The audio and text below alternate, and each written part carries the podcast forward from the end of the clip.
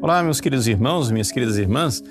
Recebo você com grande alegria nesta série de meditações que nós estamos fazendo a respeito da paixão de Cristo. Aqui quem fala é o Padre Paulo Ricardo e com essas meditações gostaria de, junto com você, nos prepararmos para celebrar bem esse tempo da paixão que culmina com a Semana Santa e a vitória de nosso Senhor Jesus Cristo sobre o pecado na Sexta-feira Santa e sobre a morte no domingo de Páscoa. Vamos então é, continuar a nossa reflexão a respeito da paixão. No nosso nossa última meditação, nós estávamos lá no palácio de Caifás, na casa de Caifás, onde Jesus foi julgado. E Anás e Caifás, os sumos sacerdotes, os líderes religiosos, condenaram Jesus por blasfêmia. Ali, naquele, naquela mesma casa, no pátio daquela casa, acontece um outro drama, que é o drama da negação de Pedro. Enquanto lá dentro, Caifás que se diz Cefas, Kefa, né? condena Jesus à morte, do lado de fora, um outro Cefas, um outro Kefa, Pedro, nega Jesus. E aqui nós temos esse grande mistério que o grande sacerdote do Antigo Testamento comete ali é, o crime de condenar Jesus à morte mas também o sacerdote do Novo Testamento, Pedro, príncipe dos apóstolos, o primeiro da lista, o primeiro Papa, né, realiza essa traição tão dolorosa, tão clamorosa. E a reflexão sobre a traição de Pedro ela é muito importante para nós porque todos nós devemos é, nos identificar com São Pedro. Para que a gente é, faça uma meditação adequada desse mistério de São Pedro e da sua negação, é importante a gente fazer um paralelo com um outro traidor, um outro apóstolo que traiu Jesus, que é Judas. Judas, também ele, era apóstolo. E aqui é importante nós vermos como em situações um pouco semelhantes, o desfecho é tão diferente. Ou seja, hoje, em todas as igrejas, né, quando nós é, veneramos e recordamos a memória é, dos apóstolos, Pedro vem em primeiro lugar. Ele é o primeiro da lista. Mas na nossa lista de apóstolos não tem um são Judas Iscariotes. Né? Tem São Judas Tadeu, que é o outro Judas. Esse é o santo. Mas estou falando do Judas traidor. O Judas Iscariotes, ele não se tornou santo e, pelo que tudo indica, né, esta é a tradição da igreja, baseada em textos das Escrituras, está condenado eternamente ao inferno. Que dois destinos mais diferentes, que coisas mais trágicas, e no entanto, aqui na vida aparentemente tão semelhantes. Veja, qual é o paralelo que nós podemos fazer entre São Pedro e Judas? Bom, em primeiro lugar, Jesus chamou os dois de demônios. Sim, claro. Você tem lá na profissão de fé de São Pedro, capítulo 16 de São Mateus, quando São Pedro diz: Tu és o Cristo, o Filho de Deus vivo. Muito bem, Jesus feliz diz: Bem-aventurado és tu, Simão, filho de João, porque não foi nem a carne e nem o sangue que te revelou isso, mas o Pai do céu. Mas logo em seguida, Jesus começa a falar da sua paixão. começa a falar exatamente deste drama que nós estamos vivendo. E, Pedro, já desde o início, tem uma reação equivocada com relação à paixão de Cristo, e Jesus então diz para ele: Afasta-te de mim, Satanás. Jesus chamou o apóstolo Pedro de Satanás. Pedra de tropeço, porque os teus pensamentos não são os pensamentos de Deus. Por outro lado, Jesus também chamou o apóstolo Judas de Satanás. É talvez um, um versículo menos recordado, porém igualmente verdadeiro, está lá no capítulo 6 do Evangelho de São João. Quando Jesus faz todo aquele seu ensinamento sobre o pão da vida, começa a falar da Eucaristia, etc. Um ano, um ano antes de morrer, São João ali coloca é, toda, todo o drama de decisão que os apóstolos tiveram que fazer naquele momento. E então, Jesus pergunta: Vocês também não querem ir embora? São Pedro responde: Para onde iremos nós, Senhor? Só tu tens palavras de vida eterna. E então acontece uma passagem que é, pouca gente lê, porque parece que o relato para por aí, mas ele não para. Ele vai em frente, ele vai adiante. Jesus diz assim, no versículo 70. Não vos escolhi os doze?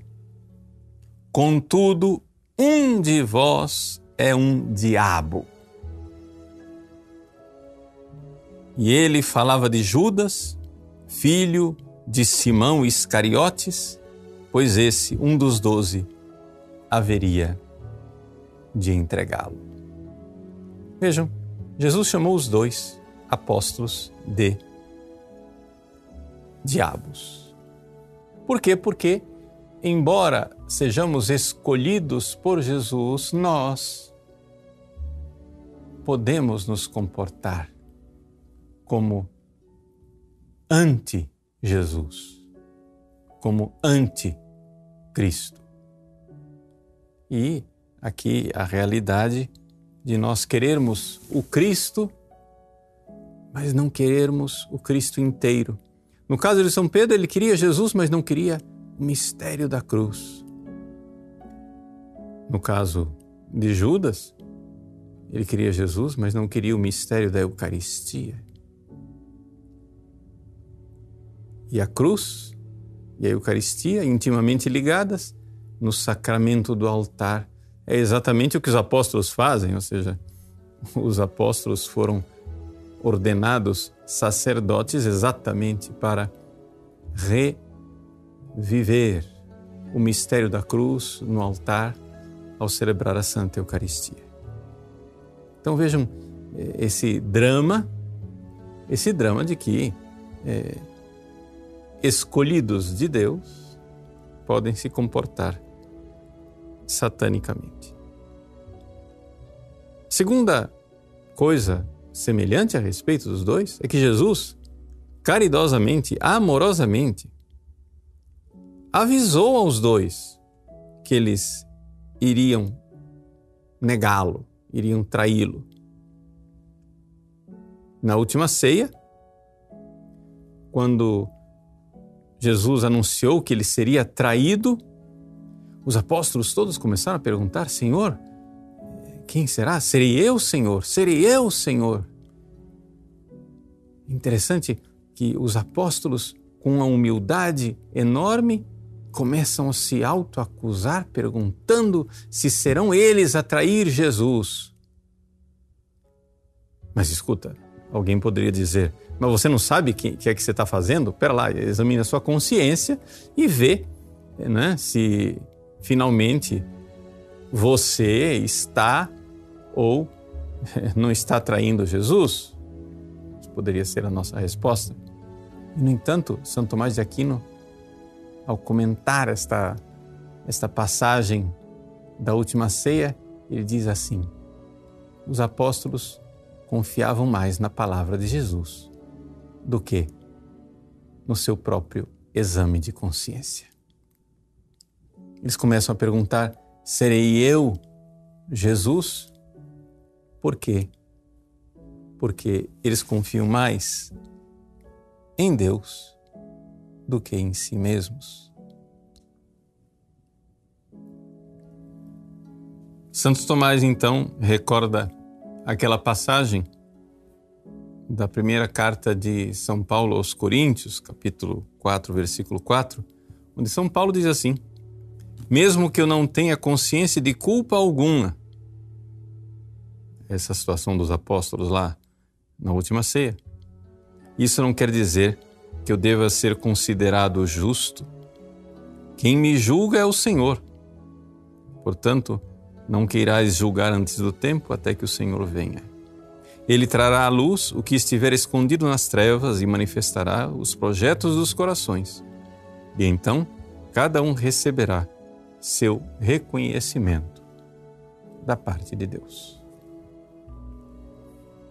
Vejam, meus queridos, Judas, no entanto, quando pergunta: Serei eu, Senhor? Jesus caridosamente responde: Tu o dizes. Ou seja, é você mesmo, Judas. Jesus então previu a queda de Judas, assim como Deus, assim, assim como Jesus previu também a queda de Pedro. Não é? Pedro, com todo o seu é, entusiasmo, fazendo é, promessas, dizendo que é, Jesus, eu irei contigo até a morte. Jesus olha para Pedro e diz: Até a morte? Pois eu te digo, antes que o galo cante, tu me negarás três vezes.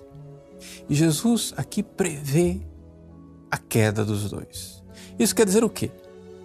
Que Deus que tudo sabe, ele não fica surpreso com o nosso pecado. Somos nós quem nos surpreendemos. Talvez você quem tivesse pensado assim, nossa, eu, eu sou, eu sou forte, eu não vou cair nunca, né? Estamos vivendo aí essa situação agora que as pessoas não podem é, ir receber os sacramentos com facilidade, tá? Uma grande dificuldade as pessoas se confessarem, é, não podem participar da Santa Missa, é a maioria das pessoas, etc. Quantas pessoas nesse momento assoladas por pensamentos de desespero, negativos, pessoas irritadas, nesse momento, medo é, da morte, medo do contágio, pânico, desespero, falta de entrega, falta de confiança em Deus, etc, etc. Mano, quantas pessoas surpresas, surpresas. Nossa, como que eu né, fui fazer isto? No entanto, nós devemos entender que Deus não se surpreende com a nossa fraqueza. O terceiro paralelo entre Judas e Pedro é, é o evidente é que tanto Judas como Pedro negaram Jesus.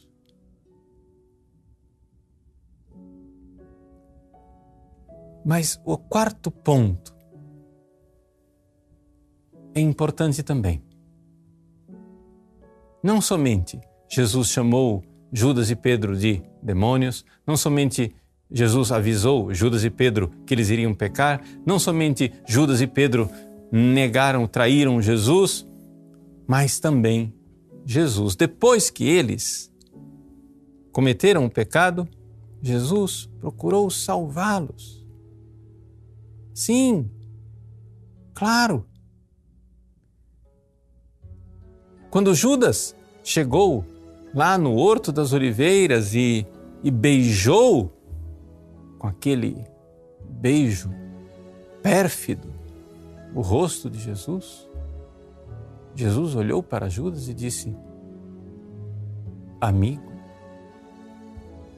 Sim, Jesus chamou Judas de amigo. Ali, depois do pecado, Jesus estava dando a Judas aquele olhar de misericórdia, dizendo: apesar tu me tratas como inimigo, mas eu te trato, te trato como amigo. E essa é a grande verdade do nosso pecado. Eu posso tratar Deus como meu inimigo, mas Deus me trata como amigo. Deus quer, Deus estende a mão quando eu estou no chão para que eu me levante. Assim também, Pedro. Quando Pedro traiu Jesus, o Evangelho de Lucas recorda uma coisa que os outros evangelhos não recordam, que é o fato de que depois que Pedro negou Jesus, Jesus olhou para ele. É assim que São Lucas descreve a traição de Pedro no capítulo 22, versículo 54 e seguintes. Lá na frente ele diz assim: que quando Pedro negou Jesus pela terceira vez, homem, não sei de que estás falando. E enquanto ainda falava, o galo cantou. E então o Senhor se voltou e olhou para Pedro. E Pedro lembrou-se da palavra que o Senhor lhe tinha dito: Hoje, antes que o galo cante, três vezes me negarás. E então Pedro, saindo dali, pôs-se a chorar amargamente. Vejam, meus queridos, é importante a gente recordar isto, este olhar benigno e bondoso de Deus para conosco depois que nós pecamos.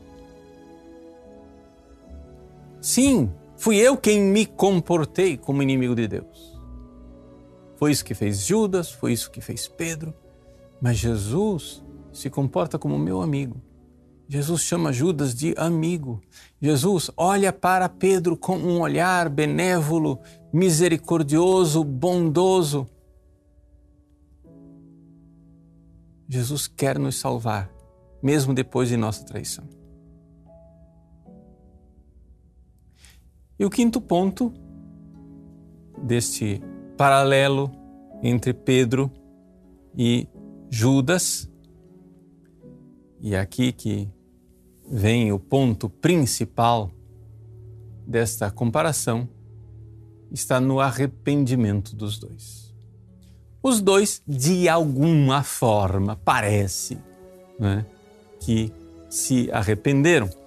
O próprio versículo que eu acabo de ler a respeito de São Pedro diz que São Pedro então foi, né, saiu no escuro et flevit amare né, e chorou amargamente você vai dizer assim: não, padre, mas o, o Judas não se arrependeu. É, não se arrependeu da forma correta.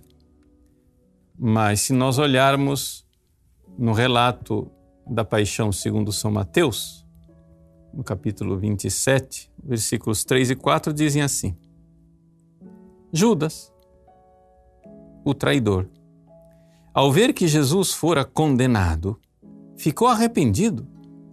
Olha essa palavra. Ficou arrependido e foi devolver as 30 moedas de prata aos sumos sacerdotes e aos anciãos, dizendo: Pequei entregando sangue inocente. Vejam, meus queridos, Judas, então, se arrependeu? Aqui está aqui está a grande diferença, aqui que Judas e Pedro já não são mais paralelos, aqui está o abismo entre os dois. Está no tipo de arrependimento. Judas teve uma espécie de arrependimento que, na verdade, era um sentimento de culpa. No original grego, quando fala que Judas se arrependeu,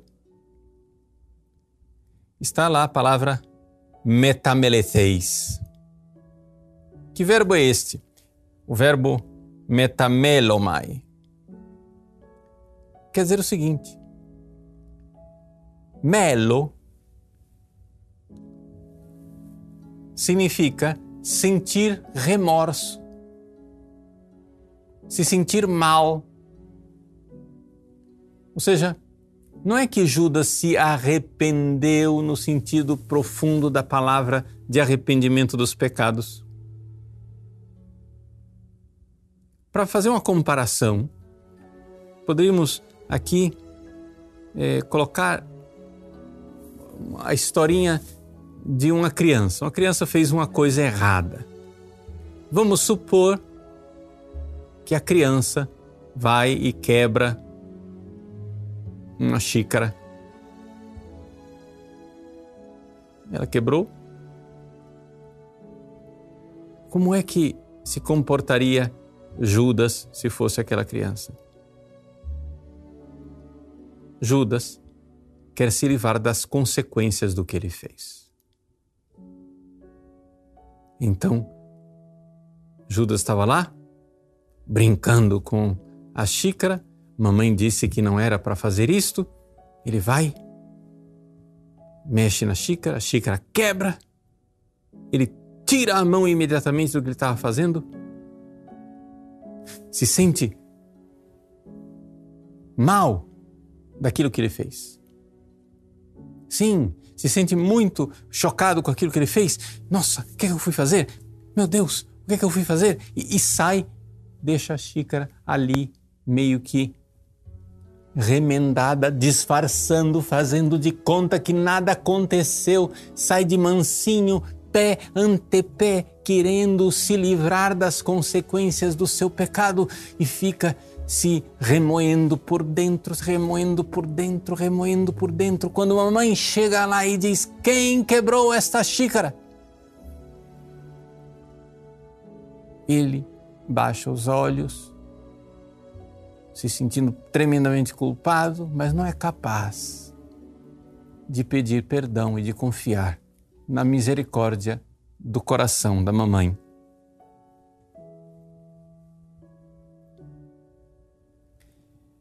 Essa é a atitude de Judas. Judas se sente mal pelas consequências do que ele fez. Judas diz para os sumos sacerdotes: Eu pequei derramando sangue inocente, o sangue de um inocente. Ou seja, Judas é capaz de reconhecer as consequências da desgraça que ele fez mas não é capaz de verdadeiramente se arrepender. Judas fica se remoendo. Olha o que eu fui fazer, olha o que eu fui fazer, olha o que eu fui fazer, olha o que eu fui fazer. E foge, quer, quer fugir, quer agora voltar atrás naquilo que não existe mais. Ele quer disfarçar, remendar a xícara, né? Chegar e dizer: olha só, recebe aqui de volta as 30 moedas. Tá aqui, a gente desfaz a troca. Vocês me deram 30 moedas, eu entreguei Jesus. Agora entrega Jesus de volta e, e toma as 30 moedas. Faz de conta que nada aconteceu. Mas nós sabemos que existem coisas na vida que nós fazemos que não tem mais volta.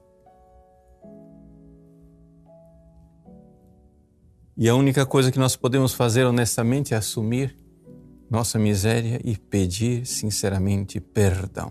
E foi isso que Pedro fez, essa é a diferença. Ou seja, o arrependimento de Judas é um complexo de culpa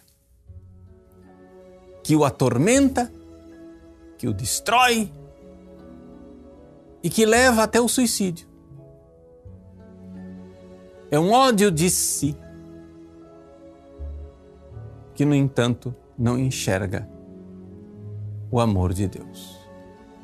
Jesus o chamou de amigo, mas Judas não enxerga isto. Judas não é capaz de se recordar disto. Judas não é capaz de se recordar aquele olhar de misericórdia. É ao contrário, ele é capaz de até se ele recorda o olhar de misericórdia de Jesus, ele lembra aquele olhar e o interpreta como um olhar acusador. Quem sabe se Judas se recordou algum momento que Jesus o chamou de amigo, ele talvez interprete que Jesus estava não chamando de amigo com sinceridade, mas com ironia, jogando na cara dele. Veja, se é verdade que tudo contribui para o bem daqueles que amam a Deus, omnia in bonum, também é verdade para aquele que está fechado para a graça, que é omnia in malum. Até os atos misericordiosos de Deus que estende a mão para nós terminam sendo atos que nós, por nossa maldade, interpretamos de um jeito que só nos afastam de Deus. E, no entanto, nós temos a atitude de Pedro. Pedro verdadeiramente foi um homem que se arrependeu.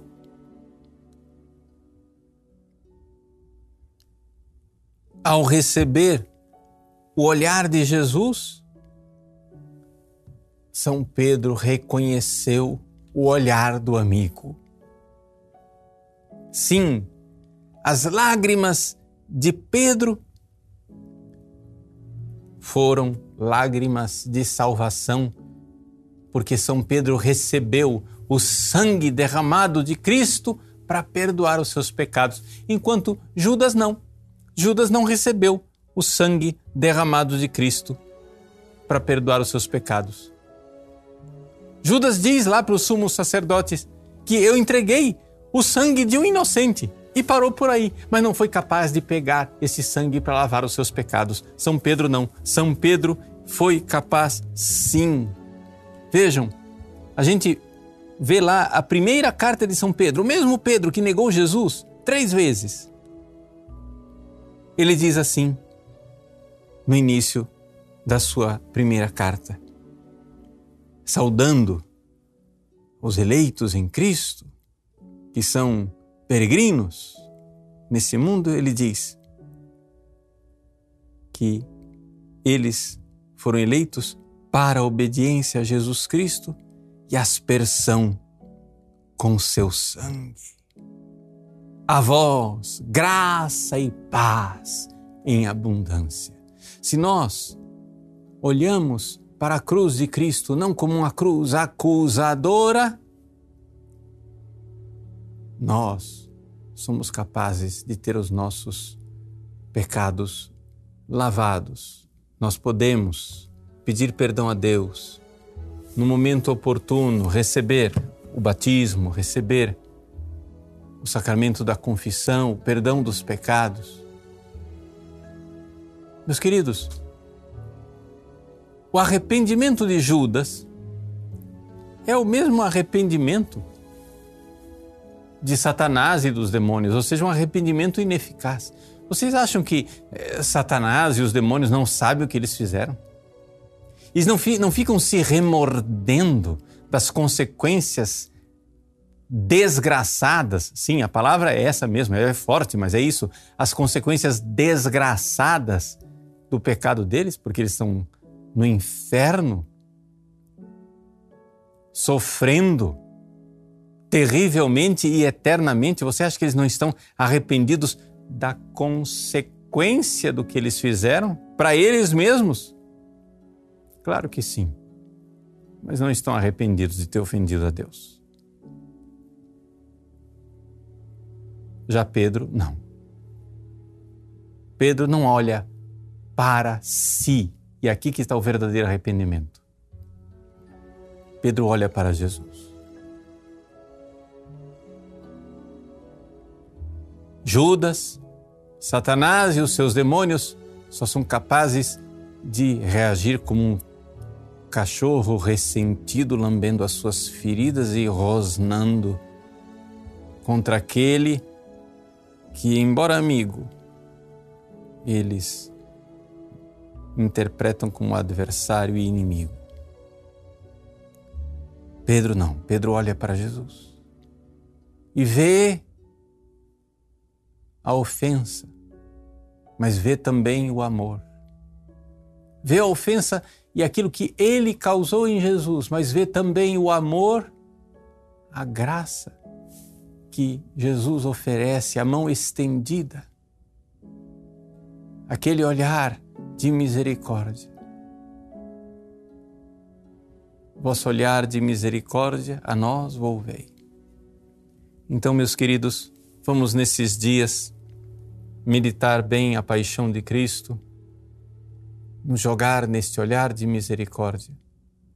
E nós, que pecamos no pórtico da casa de Caifás, sejamos como Pedro, que sai e chora amargamente na recordação do amor bendito, do olhar amigo, da mão estendida de Cristo, lançando sobre ele os nossos pecados, nós que fomos eleitos para a obediência a Jesus Cristo pela aspersão do seu sangue. A nós, a vós, a todos os que creem nesta misericórdia, graça e paz em abundância. Deus abençoe você. Em nome do Pai, do Filho e do Espírito Santo. Amém.